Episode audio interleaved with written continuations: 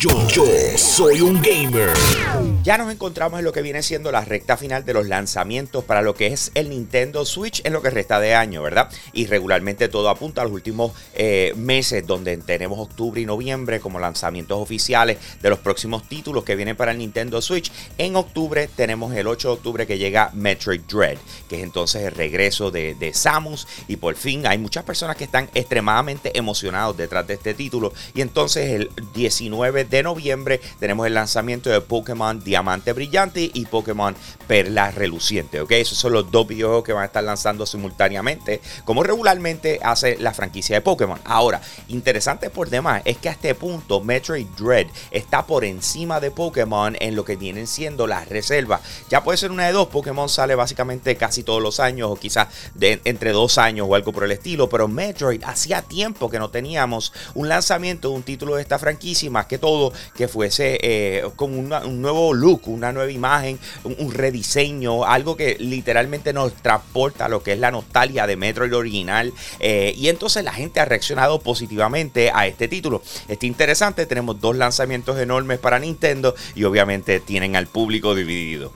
Para los fanáticos de los eh, personajes de Marvel, estamos muy emocionados porque mañana, 17 de agosto, va a estar llegando la expansión de Marvel's Avengers llamada War for Wakanda. Obviamente estamos eh, súper hype con lo que puede estar pasando en esta expansión, ya que es bastante grande. O sea, no es como algo que tú dirás en un par de horas lo acabo y se acabó. No, es una expansión significativa a lo que viene siendo este videojuego. Pero sin embargo, con lo que nos estamos quedando sin conocimiento hasta el momento es qué va a pasar con Spider-Man, que se supone que es exclusivo de PlayStation 5. En agosto 3 del 2020 fue anunciado de esa manera. Dijeron, esto viene por ahí. Y desde ese día, hace un año atrás y par de días, eh, no hemos tenido ninguna confirmación ni ninguna información más allá de eso.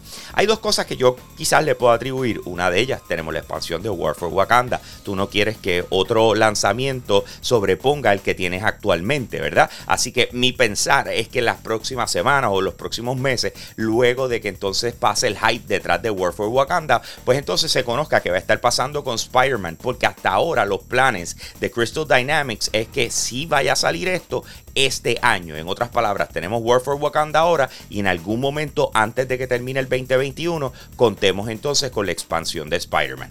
Lo más probable, me has escuchado hablar en algún momento de lo que son los data miners, ¿ok? Para refrescarlo, data miners son personas que cogen una aplicación, digamos el juego de Fortnite, los rompen, entran a él con el propósito de poder leer el código y ver si encuentran alguna información de lo que va a estar sucediendo en el futuro. Así nos hemos enterado de ciertos lanzamientos o de cosas que están dentro del videojuego que nos dan como que una visión eh, y una filtración a lo que va a estar pasando. Ahora, miren lo que ha pasado. Esto uno al lado de la otra. La primera es que supuesta y alegada encontraron unos skins, unos data miners encontraron unos skins de Chris Hemsworth dentro de lo que es eh, Fortnite, ¿ok? Diciendo como que mira, que esto es lo próximo que viene por ahí, eh, esto tiene que ver con la, con la película Extraction de Netflix y de repente están haciendo un skin de Fortnite de él. Entonces, justo de la mano viene otra información donde dice que Epic Games dijo así, ah, con que eso es de la manera en que ustedes se están enterando de las cosas. Ok, pues entonces vamos a empezar a trolear a los data miners y vamos a poner información falsa dentro del videojuego con el propósito de tirarlos por un lado y después simple y sencillamente hacer lo que queremos hacer.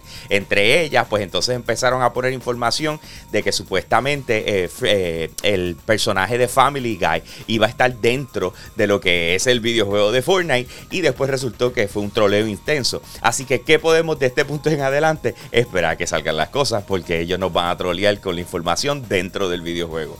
Más detalles al respecto y por supuesto todo el análisis de lo que está pasando en la industria lo puedes conseguir en la plataforma de Yo Soy un Gamer. Así que te invito a que nos busques en cualquier red social, ya sea Instagram, Facebook, Twitter, nuestro canal de YouTube. Te suscribas a él y vas a estar al día con lo último en videojuegos. Y con eso lo dejo, mi gente. Aquí Hambo, me fui.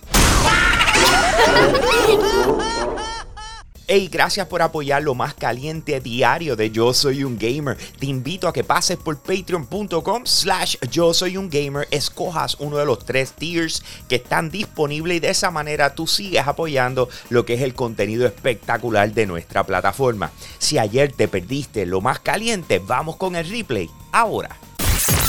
Yo, soy un gamer.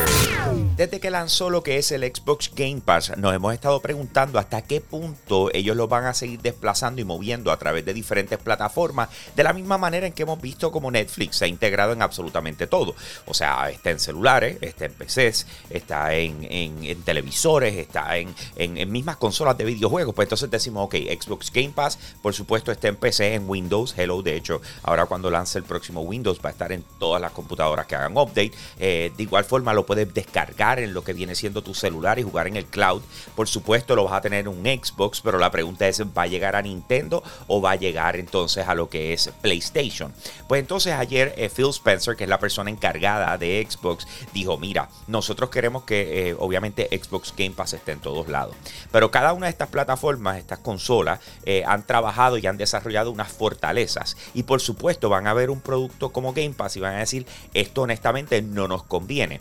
Es cosa de tiempo pero de igual forma nuestro enfoque es vamos a ponerlo donde esté la gente, vamos a darle la oportunidad que se conecten más, que sea eh, algo totalmente accesible. Por eso, plataformas abiertas como las que mencioné, PC, móvil, etcétera, es donde vamos a enfocar todos nuestros esfuerzos. Así que que esté en el Nintendo Switch o que esté en PlayStation, por ahora no está en planes, no tanto por Xbox, sino por obviamente esas consolas. Algo que encuentro increíble es que eh, la gente de Call of Duty se ha tardado un montón en presentar lo que viene siendo su próximo videojuego.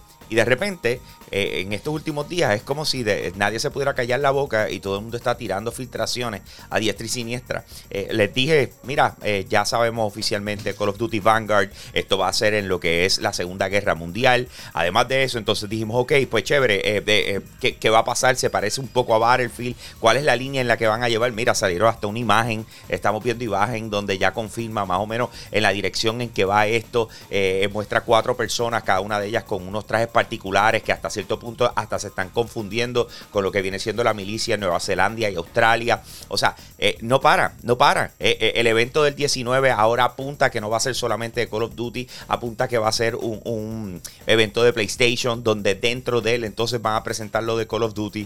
O sea, en estos momentos Call of Duty Vanguard es lo que se está esperando que por fin eh, eh, se anuncie, sea oficial y conozcamos la fecha de lanzamiento, que by the way también se está filtrando, dicen que es la primera semana de noviembre.